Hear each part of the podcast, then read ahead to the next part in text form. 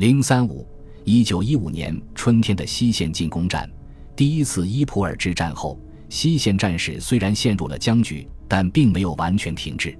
尽管在战争前四个月伤亡人数达到了八十多万，但法国军队及政府都想尽快收复失地。英国刚开始并不打算全力投入战争，但后来决定征集有史以来最为庞大的军队，并奋力越过海峡。十二月二十日。法军主力在香槟发起进攻战，不过这场战争在一九一四年圣诞节休战期间告一段落。在战争年代提起圣诞节，总是让人很伤感。这场战事持续了三个月，最后的结果是法国用很大的代价获得了小范围收益。英国从旧的预备役军人、新兵和从帝国调遣的部队中组织部队，重建了英国远征军。他们所经历的和三月十日法国在新沙佩勒的经历如出一辙。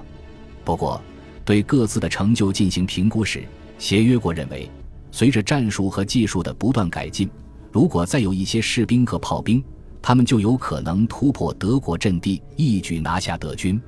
在英国的支持下，霞飞计划五月在阿图瓦地区展开全面进攻。德国一直在关注法国的动作，于是先发制人。在佛兰德斯率先发动进攻。第二次伊普尔战役并非由战略野心而引爆，法金汉试图摆脱协约国的控制，打算让军队假装在俄国战场撤退。一九一四年的战斗让伊普尔变得格外重要，因为拿下它就能为德军清除前进道路上的障碍，守住它会使协约国军队进入一个十分便利的战场。虽然法金汉同意在一些行动中使用新型武器氯气，但其实他并不看好氯气的发展前景。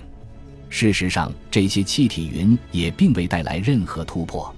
加拿大第一时非常幼稚，他们用自杀式行动来抵抗德军，阻碍德军前进，争取时间让后备军到达前线。在一连串的反击战中，他们精疲力竭，同时也几乎使英国第二远征军消耗殆尽。在五月和六月的一系列袭击中，协约国军队没有取得任何重大收获，只不过在维米岭战役和费斯蒂贝尔附近破坏了复杂的德国防御工事。相反，他们耗尽了准备好的弹药和可用的军需库。西线的进攻行动一直处于暂停状态，直到工厂能够提供枪支、训练营和医院能提供更多的刺刀，才能开始行动。